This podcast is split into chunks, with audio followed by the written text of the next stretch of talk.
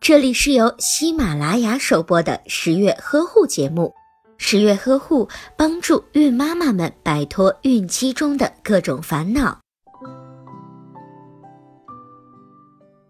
噪声能够使听力慢慢的减退，而这种伤害是不可逆转的。如果发生在宝宝身上，结果会更加的严重。如果宝宝的听力下降，耳朵就不能将声音的信息传递给大脑，因此听力不好的宝宝往往反应比较迟钝。父母可以从以下方面着手，为宝宝打造健康的听觉环境。一般家里都会有电视、音箱、冰箱、空调、微波炉等电器设备，这些电器会发出不同频率的噪声。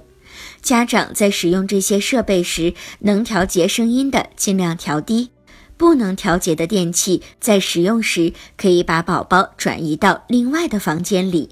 另外，在购买电器时，要确保所有的产品在噪声方面都能够达到安全标准。如果您在备孕、怀孕到分娩的过程中遇到任何问题，欢迎通过十月呵护微信公众账号告诉我们，这里会有三甲医院妇产科医生为您解答。